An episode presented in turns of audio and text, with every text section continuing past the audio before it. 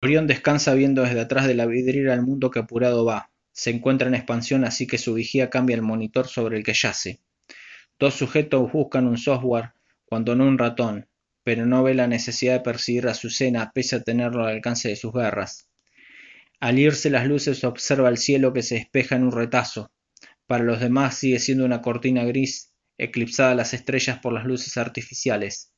Dichoso él que puede contactarse con el espacio al que regresa al dormir la ciudad, tornado en constelación para darle un abrazo al cosmos en donde cumple su sueño de ser gigante.